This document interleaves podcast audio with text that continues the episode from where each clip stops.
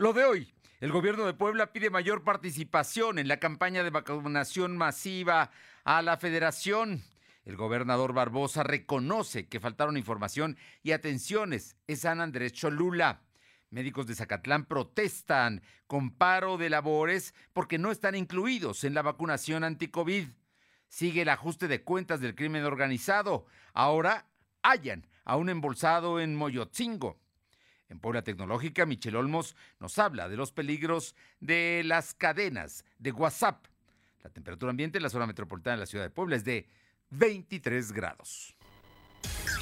Lo de hoy te conecta. Hay bloqueos en el puente internacional. Está pidiendo el apoyo de la policía. Noticias, salud, tecnología, entrevistas, debate, reportajes, tendencias, la mejor información.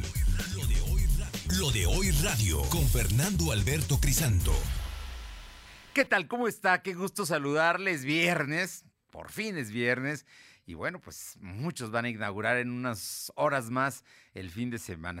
esperemos que sea un buen fin de semana. Por lo pronto hay, noticias, noticias que darle el día de hoy. Por ejemplo, la vamos a comentar que van a reabrir en la Ciudad de México cines, teatros y museos al 20%. Siguen ellos en semáforo naranja, pero siguen eh, aumentando las actividades, precisamente la reactivación económica. Cines, museos y eh, teatros también van van a, y en el Estado de México también los gimnasios van a estar abriendo, ahora con una limitada capacidad de su aforo, pero sin duda ya trabajando, que eso es al final de cuentas lo importante. Muchas gracias a todos nuestros amigos que nos sintonizan a través de ABC Radio en la 1280, aquí en la capital poblana, en la región de Ciudad Cerdán, La Que Buena, ahí en el 93.5 en la Sierra Norte del Estado de Puebla. Les agradecemos mucho a los amigos que están con nosotros y que nos acompañan todas las tardes en el 92.7 y también en Radio Jicotepec en el 570 y en el sur, en La Magnífica, en el 980 en Izúcar de Matamoros. A todos, muchísimas gracias por acompañarnos y también a quienes a lo largo del día y en en este fin de semana vamos a estar nosotros trabajando, por supuesto, para informarles en las plataformas de eh, redes sociales y nuestra, eh, nuestro portal www.lodehoy.com.mx y también en Facebook, en Twitter, en Instagram, en YouTube, en Spotify. Estamos como LDH Noticias. En Telegram estamos como Lo de Hoy Noticias y aquí, aquí estamos informándoles de todo, todo lo que sucede. Por lo pronto... Vámonos con los detalles. Ayer aquí le dimos a conocer e entrevistamos incluso al delegado del gobierno federal, Rodrigo Abdala, quien nos informó cómo es que se habían agotado ya las vacunas que se aplicaron, las 10.800 y tantas vacunas que llegaron de Pfizer a Puebla que se empezaron a aplicar en los días martes y miércoles en San Andrés Cholula pues se agotaron. Hubo una gran demanda de la gente que, que vive en este municipio pegado a la ciudad de Puebla, pero también hubo muchos poblanos de la capital que acudieron a hacer fila y a, y a vacunarse. Y como la vacuna es universal, y así lo explicó el gobierno federal, a nadie que se formara se la iban a negar. Y entonces llegaron, llegaron gente de otros estados de la República.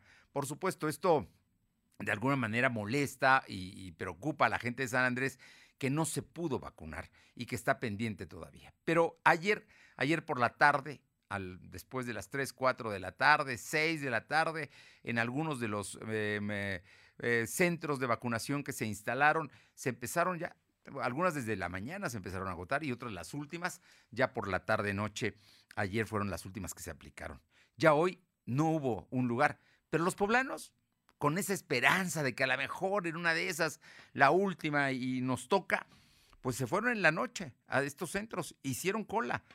Eh, ellos se iban organizando, se iban anotando, se iban dando un número, ahí estaban, pero al final de cuentas se dieron a las 8 de la mañana, pues notaron que no había brigadas, que no llegaron los médicos, que no había nadie para poder vacunarlos. Así es que entonces empezó esto a generar molestia y bueno, pues todo esto afortunadamente no llegó a mayores, como en Ecatepec donde hubo, por ejemplo, bloqueos de avenidas, aquí no se llegó a eso y tampoco hubo, pues sí, hubo molestia, hubo inconformidad, hubo reclamos, por supuesto, no hay que negarlos, pero el, asunto, vamos a ver cómo se resuelve. Y hoy el gobernador habló de este tema y eh, pidió disculpas por esto que está sucediendo y también explicó, explicó que va a pedir a la federación mayor participación del Estado en la organización de estas campañas de vacunación. Silvino Cuate, te escuchamos.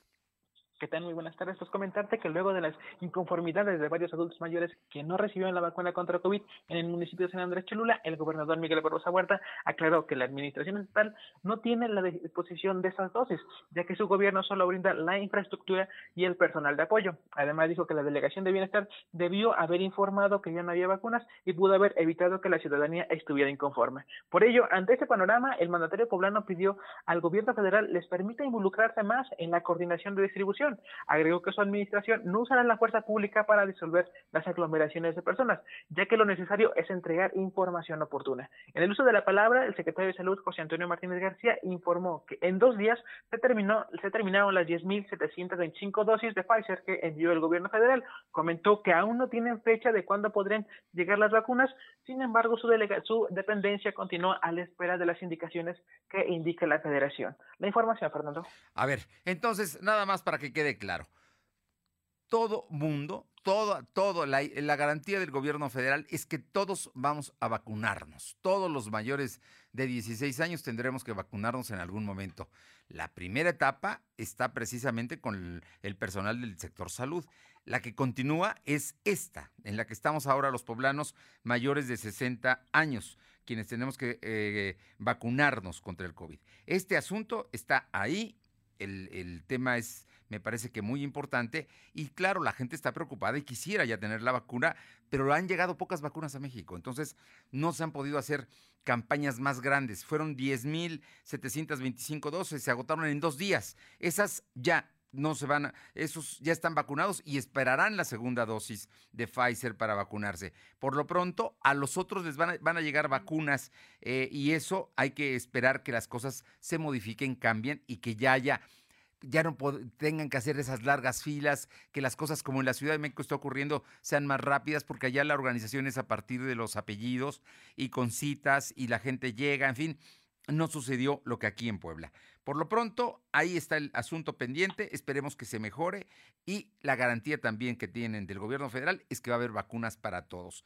Y precisamente este fin de semana se estaba hablando, ya se daba como un hecho, que el próximo domingo iban a empezar la vacunación en Tehuacán y Tlacotepec de Benito Juárez.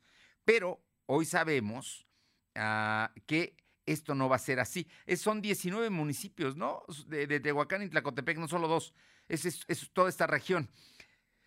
Pero lo que, lo que, no hay, lo que no hay todavía es la certeza de qué día van a llegar las vacunas. Y las, entonces la campaña va a empezar 24 horas después de que lleguen las vacunas, ¿cierto? Efectivamente, comentarte que la Secretaría de Salud desconoce la fecha exacta en que la Federación enviará las 3.000 vacunas chinas. 39.000. 39 mil vacunas, 39 mil vacunas uh, contra COVID a los municipios de Tehuacán y Tlacotepec de Benito Juárez. Así lo informó el titular de esta dependencia, José Antonio Martínez García.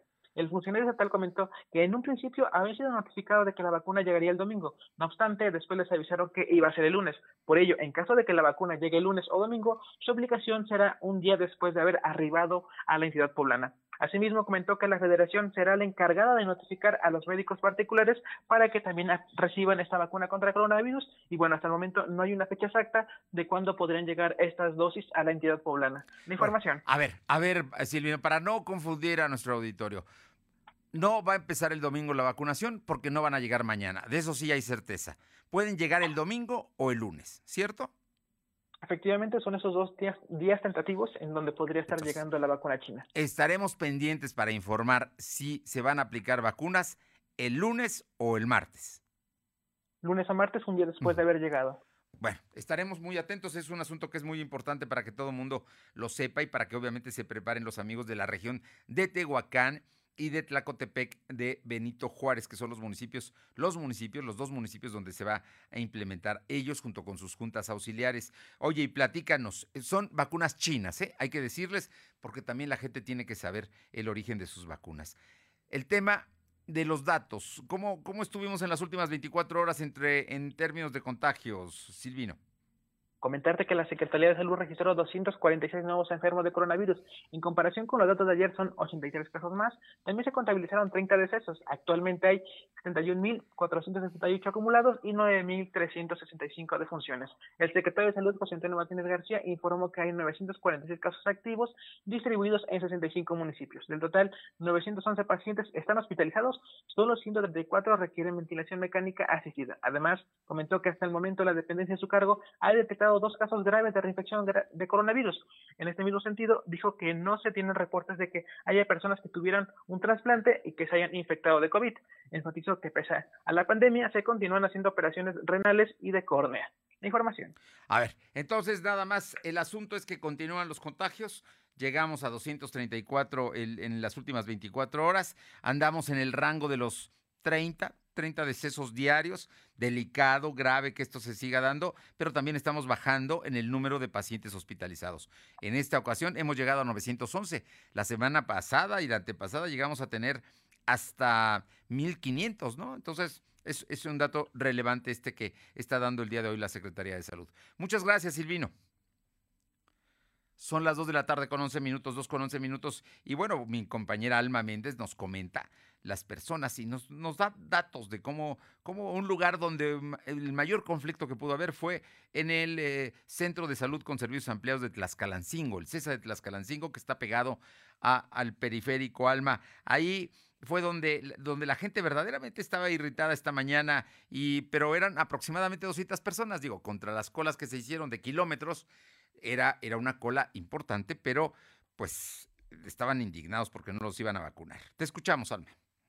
Gracias, Fernando. Muy buenas tardes a ti y a todo el auditorio de Real. Pues como bien comentas, este viernes más de 200 personas se formaron en el Centro de Salud de Servicios Ampliados de Tlaxcalancingo para que fueran vacunados. Sin embargo, desde ayer eh, por la tarde, la dosis destinada para este nosocomio se encontraba agotada. Incluso varias personas amenazaron con cerrar el periférico ecológico a la altura de este inmueble para llamar la atención de las autoridades federales, pues aseguraron que no hay ninguna organización ni información oficial en el tema. Y es que desde las nueve de la noche de este jueves se volvieron a formar debido a que el personal les había dicho que sí había vacunas. Sin embargo, esta mañana nadie les informaba si había o no, lo que generó el enojo y tuvo que intervenir personal de la Guardia Nacional para pedir que se retiraran debido a que ya no había vacunas en el César de Tlaxcalancingo. En tanto, en San Francisco, Acatepec, la gente permaneció formada por varias horas luego de que les informaron que aún sobraban pocas vacunas, por lo que se levantó un censo para anotar a los que se encontraban en la fila y así poder tener acceso a la dosis.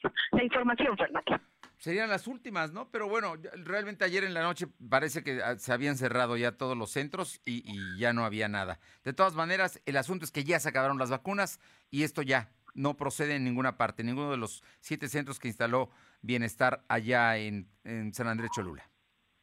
Así es, Fernando, incluso llamó la atención que, bueno, ya eh, las personas de la tercera edad ya no vieron a ningún doctor, ni personas eh, de bienestar, ni tampoco las sillas, incluso estaban retirando la lona y todavía tenían la esperanza de que, bueno, pues pudieran obtener la dosis de anticovid.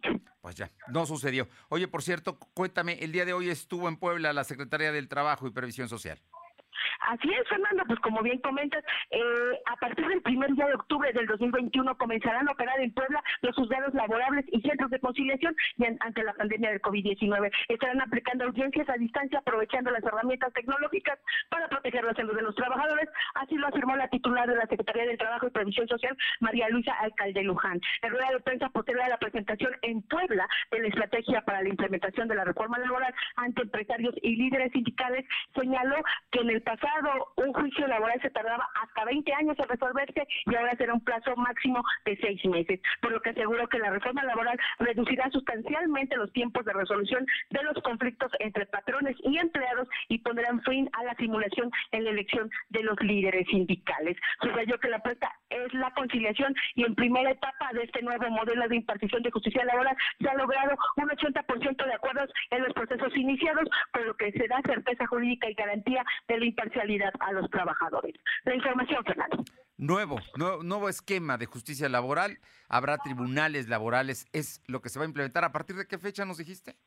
En Puebla. A partir de octubre, del primero de octubre. Del 1 de octubre próximo empiezan a funcionar en Puebla los nuevos juzgados laborales.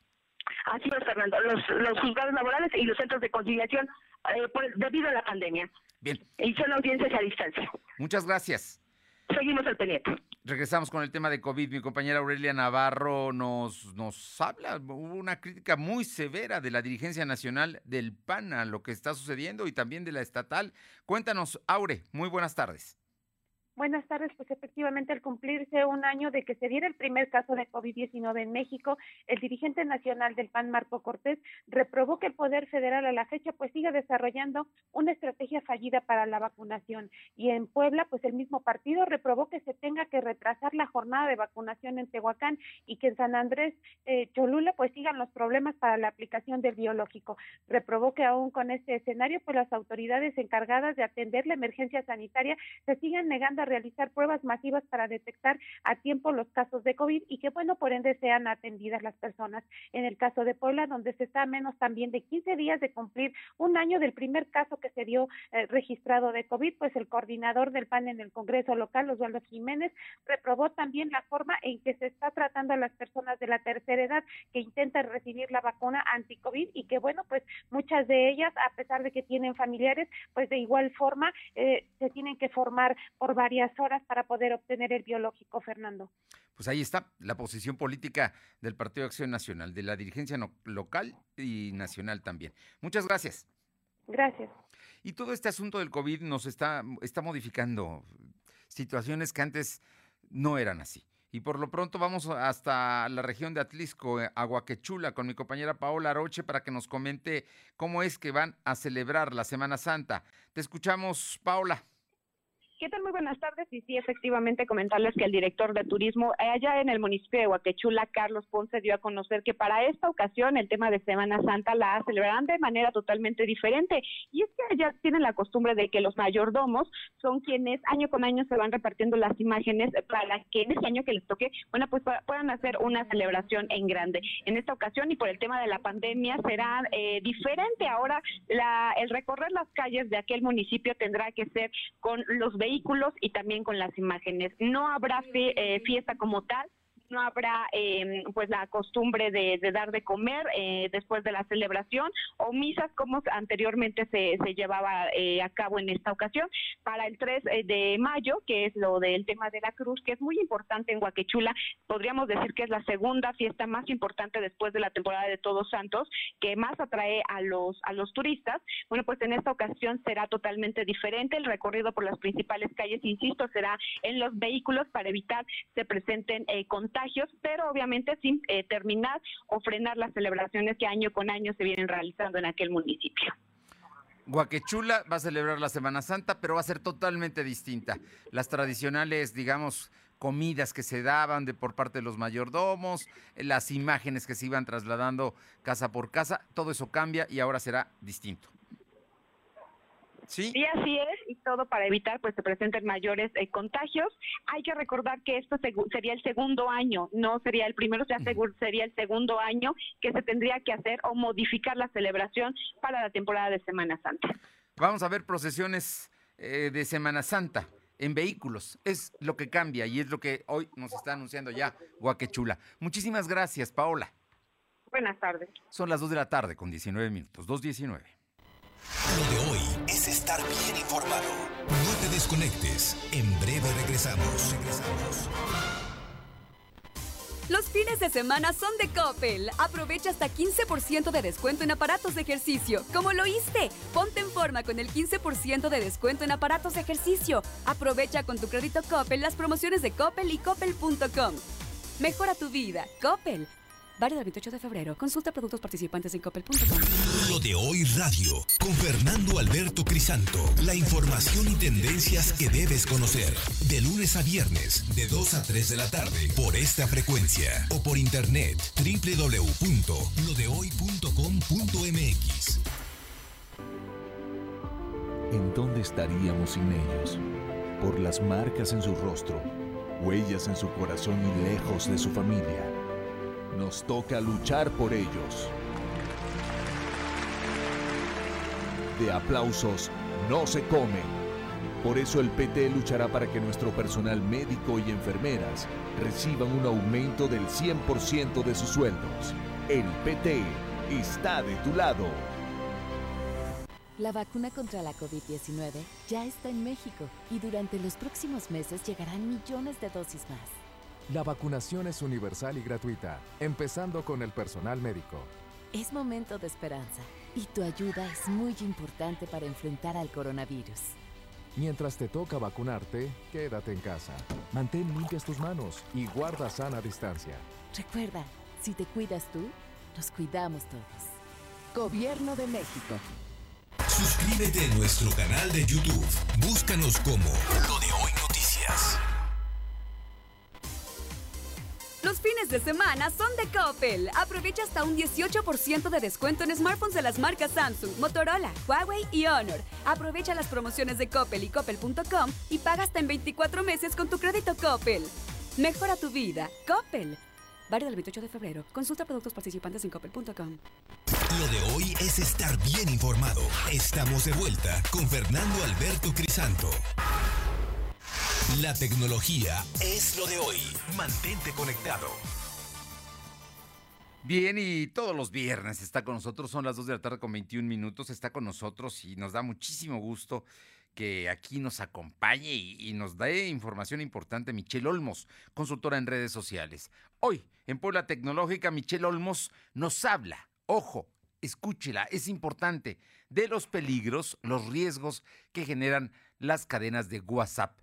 Estoy seguro que todos, de alguna manera, si tenemos esta aplicación, el WhatsApp, hemos en algún momento enviado una cadena o participado en una cadena. Ojo, porque hay riesgos. Michelle, muy buenas tardes.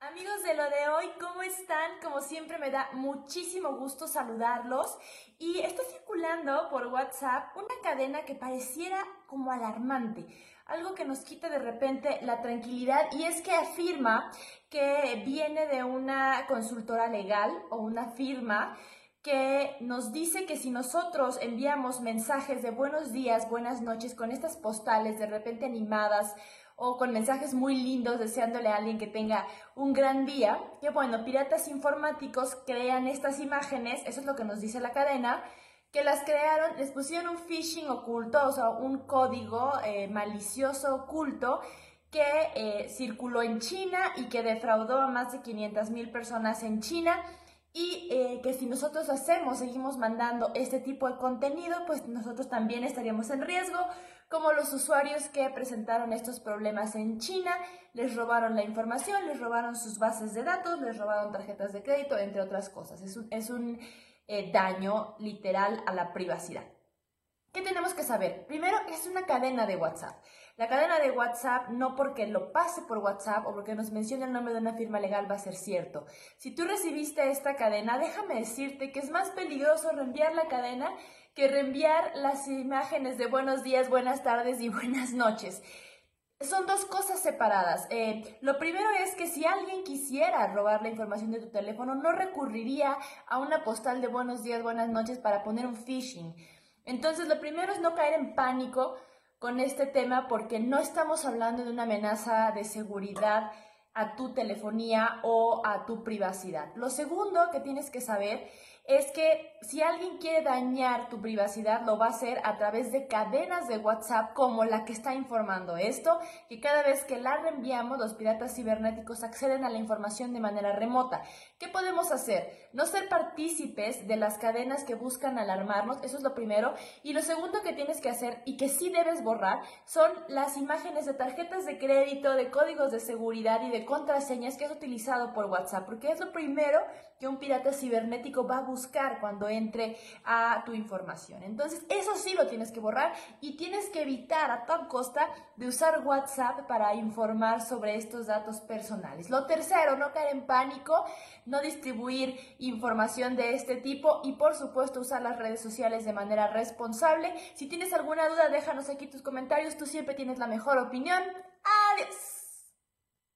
Muchas gracias, muchas gracias. Ojo, ¿eh? hay, que, tener mucho cuidado con la información que tenemos en los teléfonos, especialmente de seguridad y por qué puede, puede algún pirata cibernético ingresar y tener datos que no nos convenga que los tenga porque nos pueden defraudar. Vámonos con información. Mi compañera Aure Navarro nos comenta que el Congreso del Estado está promoviendo la posibilidad de que en todos los edificios públicos haya estacionamiento de bicicletas. Te escuchamos, Aure pues efectivamente diputados locales buscan dos cosas, Fernando. Primero, que en todos los edificios de gobierno y públicos pues se habiliten estacionamientos para bicicletas. Y segundo, que el gobierno del estado brinde mantenimiento a carreteras de la Mixteca Poblana, ya que aseguran que el 67% de las vialidades pues se encuentran en condiciones regular, mala y pésimo estado. En Comisión de, Comunicaciones e Infraestructura, la diputada Alejandra Guadalupe Esquitín Lasquivi consideró importante que además de contar con estos estacionamientos para bicicletas, en la ciudad se deben de colocar más ciclovías para garantizar así, bueno, pues el uso de la bicicleta en todo el estado. Durante esta misma comisión, diputados también aprobaron exhortar al gobierno del estado para que junto con el poder federal, pues se empiece a modernizar la infraestructura carretera en la zona de la Mixteca principalmente, además de dar mantenimiento pues a estas calles. En el tema de la City lamentó que son grandes tramos carreteros, no solo de la Mixteca, sino de otros sectores del estado, donde aún se tienen problemas problemas graves de infraestructura al grado de no contar con conexiones entre comunidades, Fernando. Muy bien, bueno, pues esperemos, esperemos que esto se lleve a cabo, ¿no? Es una forma de comunicarse y también de mejorar la infraestructura carretera en el estado de Puebla. Muchas gracias. Gracias. Y vámonos con mi compañero Silvino Cuate, que nos eh, comenta que cuatro funcionarios del gobierno de eh, Luis Miguel Barbosa, cuatro, van a buscar diputaciones. Te escuchamos, Silvino. Efectivamente, comentarte que el gobernador Miguel Barrosa Huerta dio a conocer que suben cuatro funcionarios estatales que abandonarán su cargo para competir en las elecciones del 2021.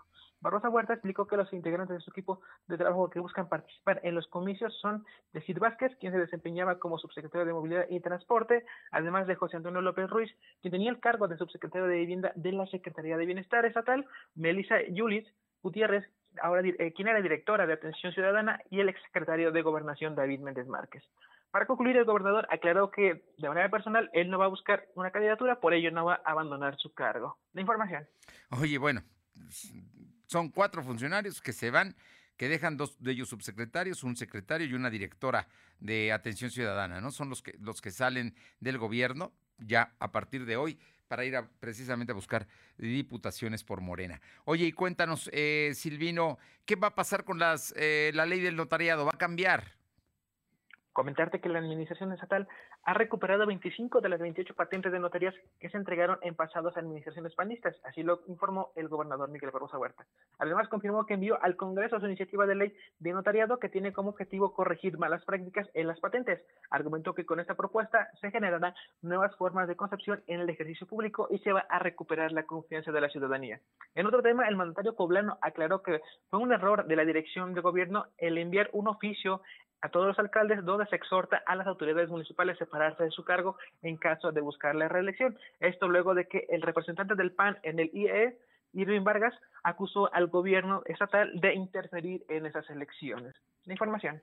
Así es que bueno, pero fue, fue un oficio, ¿no? Fue un oficio el que, el que mandaron y ahí el PAN pues hábilmente lo, lo está impugnando, pero bueno, seguramente no volverá a ocurrir.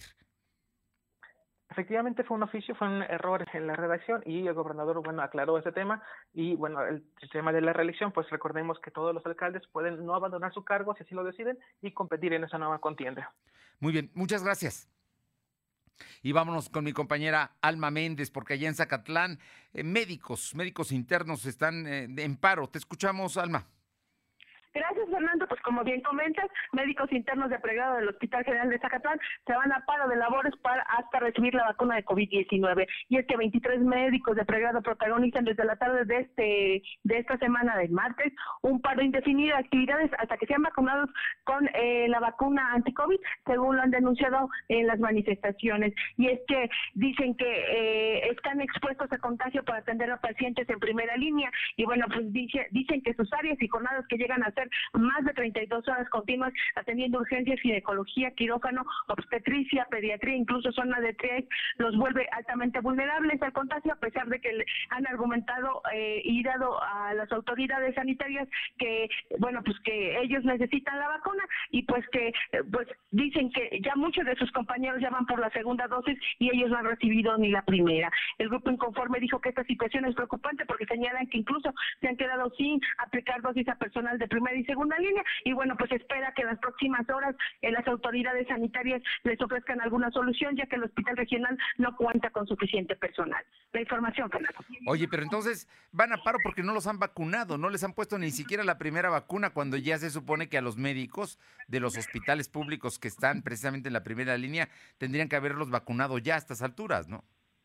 Así es, incluso precisamente por eso es la es, la manifestación, debido a que no les han hecho caso y bueno, pues la verdad es que ellos dicen que no pueden parar las actividades, sin embargo, se tuvieron que, que tomar esta decisión debido a que están completamente expuestos y vaya, pues no hay ningún apoyo al respecto.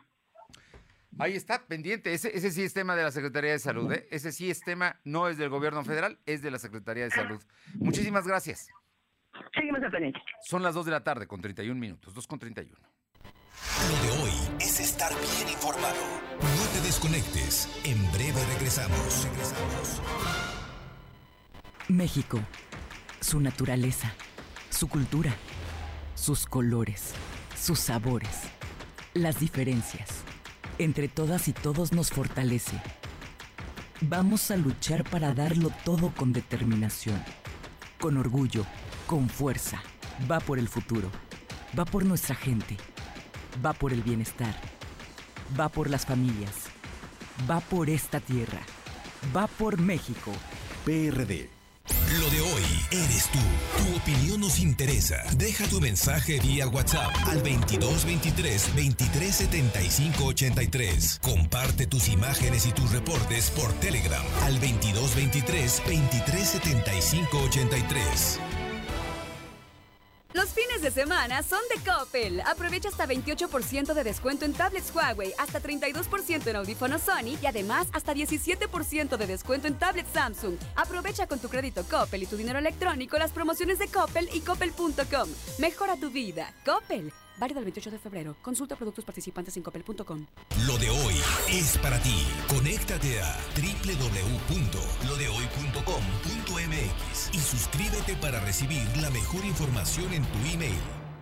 En la Fiscalía General del Estado de Puebla contamos con la Fiscalía Especializada en Investigación de Delitos Electorales. Nuestra labor es investigar delitos electorales como ejercer presión, violencia o amenazas para votar por un candidato o candidata, la compra de votos, la suspensión o el uso de programas sociales y servicios públicos con fines electorales, entre otros. Para orientación y denuncias llámanos al 800-337-2337. La Fiscalía Especializada en Investigación de Delitos Electorales protege tu voto. Lo de hoy es estar bien informado. Estamos de vuelta con Fernando Alberto Crisanto. Los personajes de hoy, las ideas y los hechos se comparten en la entrevista. Bien, y eh, hoy son las 2 de la tarde con 33 minutos y la verdad es que es un gusto, un honor eh, tener en la línea a mi querido amigo, el abogado Juan José Corrales, presidente de las organizaciones binacionales Fuerza Migrante e Iniciativa Migrante. Lo que le puedo contar de él, pues es, es un trabajo cotidiano precisamente para defender los derechos de los migrantes, tanto en Estados Unidos como aquí en México. Y Juan José ha estado trabajando arduamente para conseguir algo que el Tribunal Electoral del Poder Judicial de la Federación determinó hace unos días y es que haya representación. Presumimos mucho, el gobierno federal lo hace, el presidente en las mañaneras, la llegada de los eh, recursos, de las remesas que nos, que nos mandan a México precisamente los paisanos, pero jamás les decimos, aquí está tu casa y también aquí tú puedes gobernar y puedes tener representación en las cámaras. Y Juan José, con este esfuerzo, está consiguiendo que en el futuro así sea, que haya diputados, legisladores, migrantes. Muy buenas tardes, Juan José. gracias por estos minutos y platícanos de esto que se acaba de conseguir. Un gran gusto poderte saludar, mi estimado Fernando, eh, el poder tener contacto con tu público, que es muy vasto para poder informar de esta importante gestión pues como bien lo apuntas, Fernando, eh, hace mucho tiempo con estas dos organizaciones binacionales y muchas otras con las que tenemos eh, un sentido de cooperación y de colaboración, hemos eh, centrado nuestros esfuerzos en la representación política de la comunidad migrante de nuestro país de origen. hasta ahora no lo hemos tenido, salvo algunos, algunas excepciones, como lo es el caso de Zacatecas, de Guerrero, que tienen legislación en la materia pero el resto de los estados más migrantes del país no la tienen. Eh, por cierto, Puebla no la tiene hasta ahora. Eh, y bueno, en el ámbito federal también eh, deseamos, estábamos deseosos de tener representación política con, por medio de diputados federales en la Cámara Baja del Congreso de la Unión. como bien apuntas, hace tres días en la sala superior del Tribunal Electoral del Poder Judicial de la Federación. Afortunadamente se resolvió un juicio de protección de derechos políticos para la comunidad migrante que interpuse a través por, mi representación a través de mis organizaciones eh, para que precisamente pudiéramos contar con legisladores genuinamente migrantes en la Cámara Baja del el Congreso de la Unión. Y así se dio, fue un voto, la verdad, eh, que nos alienta a participar en la vida pública de nuestro país porque fue por unanimidad todos los magistrados con eh, elogios y conceptos eh, que, que muchos nos incentivan.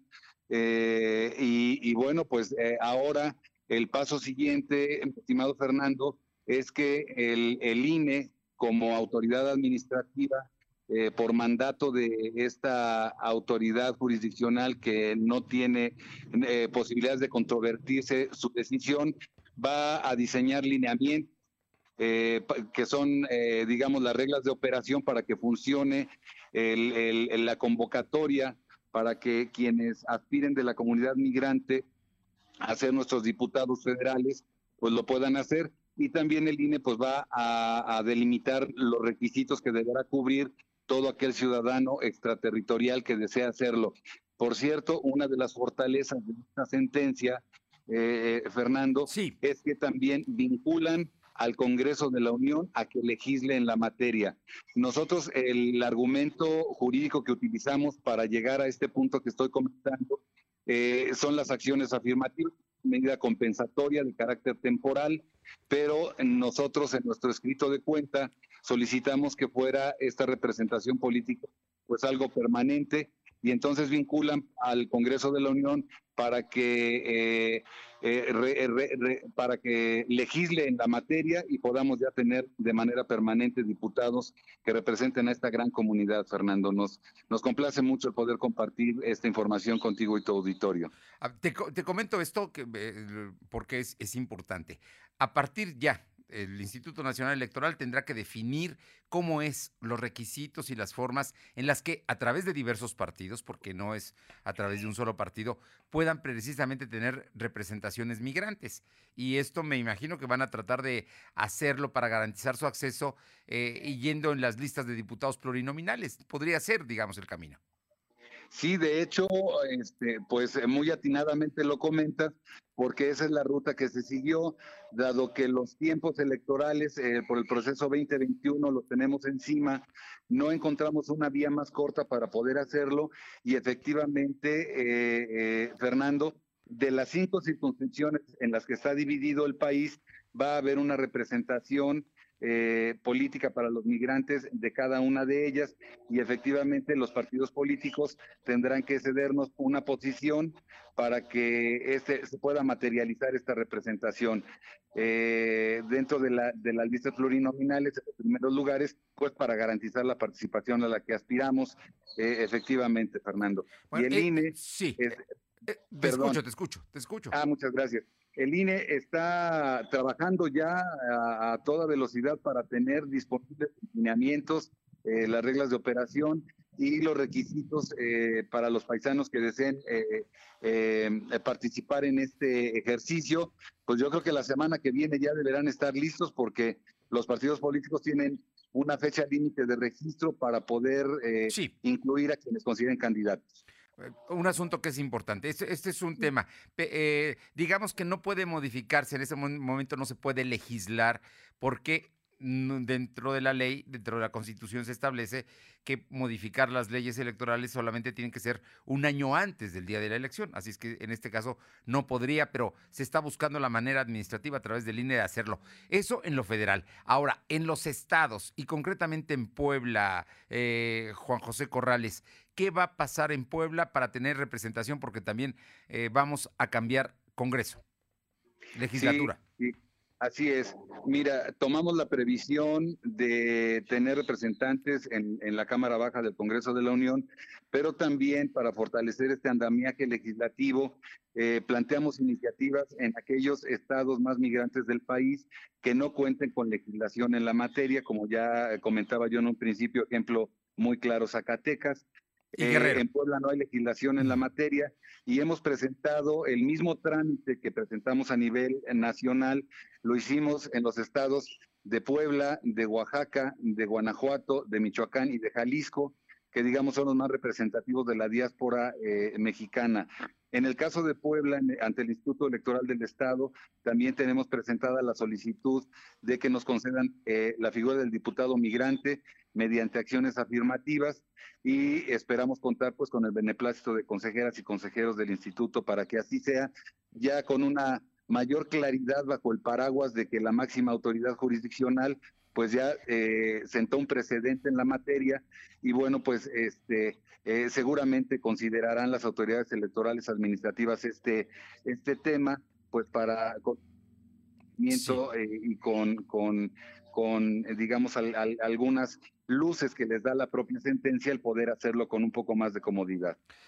Pues Juan José Corrales está escribiendo páginas de la historia. Sería la primera vez que en México habría ya diputados migrantes formalmente a nivel federal y en algunos estados como Puebla la primera vez. Ah, ya los hay en Zacatecas, ya los hay en Guerrero, pero en Puebla y en otras entidades, Jalisco, Michoacán, Guanajuato, Oaxaca, me parece que son las que están marcadas y Puebla entre ellas también, por el número de migrantes que tenemos, tendrían representación en nuestro Congreso local y en el Congreso federal. Como una como, como un momento histórico muy importante porque además los migrantes también aportan a la economía mexicana mucho dinero cuando realmente debieran estar generando dinero desde aquí, pero las circunstancias los llevaron a trasladarse y a buscar pues un nivel de vida distinto y la oportunidad de trabajar. Sí, Fernando, para darnos una idea eh, de la dimensión demográfica que tiene la comunidad migrante, 35 millones de mexicanos del otro lado de la frontera, ya sea por nacimiento, por consanguinidad, son el equivalente a toda la población de Canadá. Eh, de ese tamaño es la diáspora eh, mexicana. En el caso de nuestro estado, en la zona noreste, sobre todo de los Estados Unidos, en New Jersey, Nueva York, Connecticut, eh, Passaic, etcétera, hay más de millón y medio de poblanos, también en California y en Texas, eh, pero más de millón y medio de, poblanos eh, que en todo caso pues no tienen conforme lo marca nuestra propia Constitución General de la República, este, los mismos derechos que los conacionales que viven en territorio nacional. Eh, necesitamos tener una tasa de retorno al esfuerzo cotidiano por el cual llegan remesas a, nuestro país, a nuestro estado, en cantidades eh, de verdad muy respetables. Banco de México habla de que para el, 2020 llegarían remesas por 40 mil millones de dólares, imagínate. Bueno, desde eso estamos hablando y también por ello tienen derecho a tener representación y a que se escuche su voz en los congresos. Juan José Corrales, presidente de, las organizaciones binacionales Fuerza Migrante e Iniciativa Migrante. Felicidades por esto que se acaba de conseguir. Muchas gracias. Y esto apenas empieza, ¿eh? Hay que seguir trabajando en el tema. Ya lo creo, Fernando, y si nos permites, te vamos a mantener informado junto con tu apreciable auditorio. Será siempre un honor. Te agradezco muchísimo y te mando un fuerte abrazo. El honor es mío y te mando uno de vuelta, Fernando. Muchas gracias por tu apertura. Muy buenas tardes. Son las 2 de la tarde con 43 minutos, 2 con 43. Vámonos con mi compañero Silvino Cuate. Hubo hoy modificaciones en el Ayuntamiento de Puebla, ¿no? La secretaria eh, general, la secretaria del Ayuntamiento, pues presentó su renuncia. Va a buscar una diputación, la maestra eh, Lisa Elena Aceves. Cuéntanos, Silvino. Efectivamente, por unanimidad, los integrantes del Cabildo del Ayuntamiento de Puebla avalaron la salida de Lisa Aceves López de la Secretaría del Ayuntamiento de Puebla. Su reemplazo será Edgar Daniel Romero, quien se desempeñaba como consejero jurídico. La decisión de abandonar su cargo se realizó porque Aceves López había anunciado que buscaría obtener una candidatura a Diputación Federal por Morena. Cabe recordar que fue en el mes pasado cuando Lisa Aceves se registró en el partido para buscar contender en esta nueva elección. Durante la sesión, la regidora panista Angusta Díaz de Rivera y la morenista Rosa Márquez señalaron que Lisa Aceves no tuvo un buen desempeño frente al cargo, además de que hubo varias deficiencias para dar respuesta a la ciudadanía. En el mensaje de despedida, Elisa Cebes aplaudió la capacidad de sus compañeros en el desempeño del cargo que tienen, mientras que para quienes son afines del equipo de la presidenta Claudia Rivera reconoció su resistencia, comprensión y tenacidad para no flaquear durante, durante la emergencia sanitaria. Además dijo estar contenta y satisfecha con los proyectos que logró durante su estancia en el gobierno municipal. Información. Bien, ¿algo más? Toda la información. Gracias, Silvino. Vamos con mi compañera Aure Navarro, que tiene información del Instituto Nacional Electoral, concretamente del presidente del Consejo Local, el doctor Marcos Rodríguez del Castillo. Te escuchamos, Aure. Gracias, pues les comento que al reconocer que es complicado que los capacitadores asistentes y supervisores electorales sean vacunados contra el COVID-19, pues el presidente del Consejo Local del INE, Marco Rodríguez del Castillo, confirmó que buscará otras alternativas de apoyo. Por ello, turnó al Grupo Estratégico INE C19 la petición de los para que estos reciban de forma gratuita tanto las pruebas rápidas como el tratamiento médico en caso de dar positivo de COVID-19, así como un seguro para, para poder cubrir pues posibles gastos en caso de perder la vida. Aclaró que dentro de las competencias de la Junta Local será el próximo jueves 4 de marzo cuando tenga una reunión con el secretario de Salud Estatal, José Antonio Martínez García, para solicitar que a los supervisores y capacitadores les sean aplicadas pruebas rápidas y gratuitas de COVID-19. Explicó que al estar contratados como, prestadores de servicio, pues estos cuentan ya con un seguro de vida o accidentes, pero se intentará que a través de alguna dependencia de salud, ya sea de orden federal o estatal, pues sean atendidos en caso de verse contagiados de COVID. Además de uno de los planteamientos que fue también en caso de que alguno de los trabajadores, bueno, se dio a conocer que en estas tareas de campo pudieran perder la vida a consecuencia de contagiarse de COVID, pues que los gastos sean cubiertos Fernando, para los familiares. En rueda de prensa y toque en Puebla se tienen alrededor de 336 supervisores electorales y 1.992 capacitadores asistentes que están dedicados pues precisamente a 612 mil personas que resultaron insaculadas como parte del proceso electoral, Fernando. Bueno, pues es importante. Estás hablando de más de 1.500 poblanos que están encargados de eh, formar los ejércitos electorales y que por lo tanto tienen que ser, su trabajo es presencial. Ellos no pueden hacer home office, ¿no? Entonces, trabajo a distancia y, por eso tienen, corren el riesgo de, ser contagiados. Así es que se está buscando la forma de, de protegerlos de alguna manera. Oye, ¿tenemos algo más, Aure?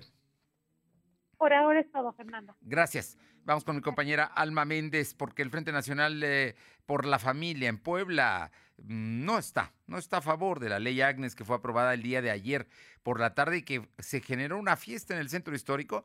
Hubo baile, hubo verdaderamente manifestaciones de alegría las que se vivieron y que llegaron hasta el Palacio Municipal, donde la presidenta municipal, eh, Claudia Rivera, salió a celebrar precisamente esta ley Agnes aprobada ayer por con 34 votos a favor y 6 abstenciones. Alma, ¿qué dice el Frente Nacional por la Familia?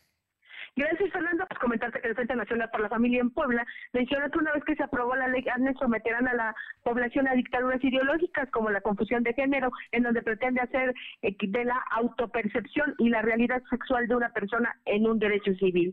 En su oportunidad, el presidente del Frente Nacional de la Familia, no, Rodrigo Iván Cortés, reiteró que en medio de una pandemia, de una crisis económica y una negligencia gubernamental, se analizan temas que no son prioritarios para los ciudadanos. Por su parte, la presidenta en Puebla, Fabiola Tepoc, aseguró que es un enorme, pues da pie a un desorden jurídico generando riesgos a terceros, sobre todo a menores de edad, ya que les da carta abierta a las personas transexuales a aprovecharse de la situación, ya que podrían entrar a áreas que antes estaban restringidas para ellos. La información, Fernando. Bueno, pues ahí está, un posicionamiento político en torno a este asunto que por otra parte el gobernador Barbosa celebró y eh, felicitó al Congreso incluso por haberlo aprobado. Oye, y por otra parte, ¿qué va a pasar? El lunes definitivamente en Puebla no abren las escuelas privadas, las clases presenciales como se habían comentado. Así es, Fernando, efectivamente no no regresan a, clases presenciales las eh, escuelas privadas en Puebla y comentarte pues que el presidente de la Federación de Escuelas Particulares, Arturo Guerra ya señaló que para que se pueda regresar a clases presenciales, las instituciones privadas tienen presupuestado invertir de 120 mil a 130 mil pesos para cumplir con todas las medidas sanitarias y evitar contagios de COVID-19. En entrevista para lo de hoy señaló que hay que invertir en equipos de sanitización, en todo caso renta así como los insumos para complementar como gel antibacterial, guantes, cubrebocas, mascarillas, así como áreas que se tengan que ampliar por la sana distancia. Herrera Bedoya aseguró que actualmente están con los preparativos para la incorporación de los alumnos, sin embargo, esperan la versión de las autoridades estatales para saber cuáles son los mecanismos para regresar a las aulas. Enfatizó que debe haber un común acuerdo entre la autoridad y escuelas para no caer en errores o faltas, ya que se tiene que ser cautos y prudentes para el regreso presencial a clases. La información, Fernando. Por lo pronto, van a tener que invertir cuando vayan a regresar, que no va a ser de inmediato en Puebla, por lo menos no. Ya se ha dicho que hasta que no haya semáforo verde, no van a regresar a clases presenciales, que ahora, hay que decirlo, van a, ser mixtas, presenciales y a distancia, porque los niños no irán todos los días a clases, ¿no? Es, es como se está planeando regresar. Pero eso será en su momento. Muchas gracias, Alma. Seguimos Son las 2 de la tarde con 50 minutos, 2.50. Lo de hoy es estar bien informado. No te desconectes. En breve regresamos. Regresamos.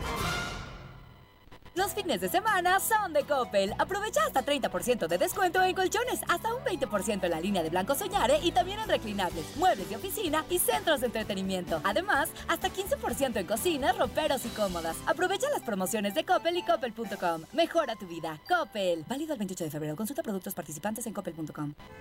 Mi INE está hecho de la participación voluntaria de quienes vigilamos que las elecciones sean siempre limpias y creíbles. Hecho de la confianza y certeza que las y los ciudadanos le damos a las elecciones. Si quieres hacer algo grande por la democracia, participa como observadora u observador electoral. Presenta tu solicitud e infórmate en INE.mx. Con todas las medidas sanitarias, vigilaremos estas elecciones. El 6 de junio de 2021 participo en la observación electoral. Contamos todas, contamos todos. INE.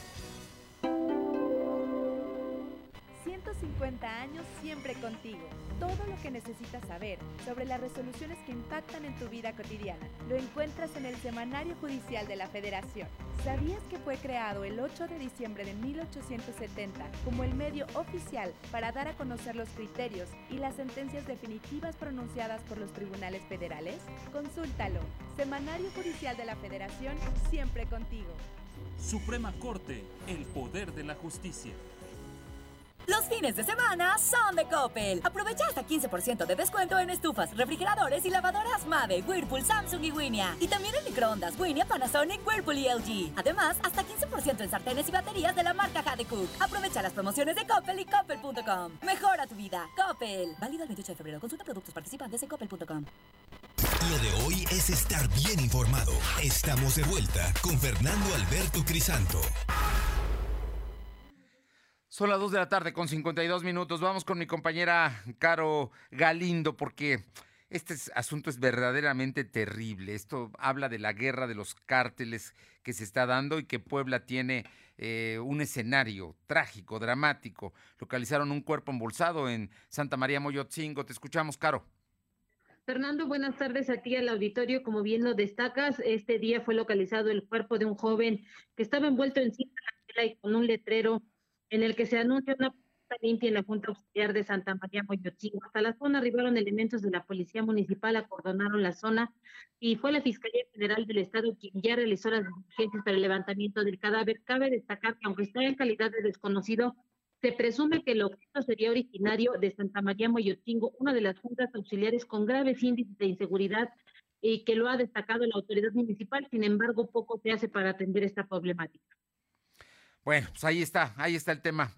Verdaderamente, te digo, difícil lo que se está viviendo ahí. Oye, y por otra parte, cuéntanos, este, eh, mm, tenemos el tema en San Martín Texmelucan de Raimundo Martínez. Sí, ustedes recordarán que hace dos años el ayuntamiento argumentó una serie de desfalcos por alrededor de 5 millones de pesos cuando él era director del sistema operador de agua potable y alcantarillado de Texmelucan, el Sosapatex. En ese entonces la alcaldesa Norma Layón lo retiró de su cargo diciendo que se iba a realizar una investigación. Pues resulta ser que esto ya se le revirtió al ayuntamiento. La Fiscalía General del Estado no encontró ninguna anomalía y lo exoneró de todos los señalamientos. El ahora exdirector del sistema operador no descarta la posibilidad de pues interponer denuncias en contra quienes le generaron daño moral por estas denuncias que le fueron interpuestas. Mira, bueno, pues ahí está. Finalmente lo habían acusado, pero está totalmente exonerado. Raimundo Martínez Montes se llama y estaba en el sistema operador de agua potable de San Martín. Muchísimas gracias. Muchas gracias. Vámonos con mi compañera Paola. Eh, eh, tenemos Paola Roche en, en Atlisco, tiene, tenemos nota importante porque sí va a haber tianguis mañana en Atlisco. Te escuchamos, Paola. ¿Qué tal? Muy buenas tardes. Y sí, efectivamente, hoy hace algunas, eh, hace algunos minutos, autoridades municipales encabezadas por la Secretaría General eh, y el director de Comercio, Renzo Tlamat, se dieron a conocer que a partir de mañana, eh, de las 4 de la mañana, iniciarán con este operativo para el regreso a las calles de, Alma, de poco más de 5 mil tianguistas aquí en el municipio de Atlisco. La calle 11 Sur, pues es la que ha sido por años el lugar en donde todos los tianguistas, no solamente del municipio, sino de municipios alrededor, también como Tochimilco, Huaquechula, Tepeojuma, todos están llegando hasta este punto para lo que es la venta de los productos del campo. Después de dos meses, dos largos meses, los tianguistas regresarán a las calles bajo un estricto em, eh, protocolo que es cubrir todas las, las, eh, las normas de sanidad que se ha implementado por parte del gobierno estatal, federal y municipal y también eh, van a tener que reducir espacio en el caso de quien tenga hasta dos metros para su negocio. Así que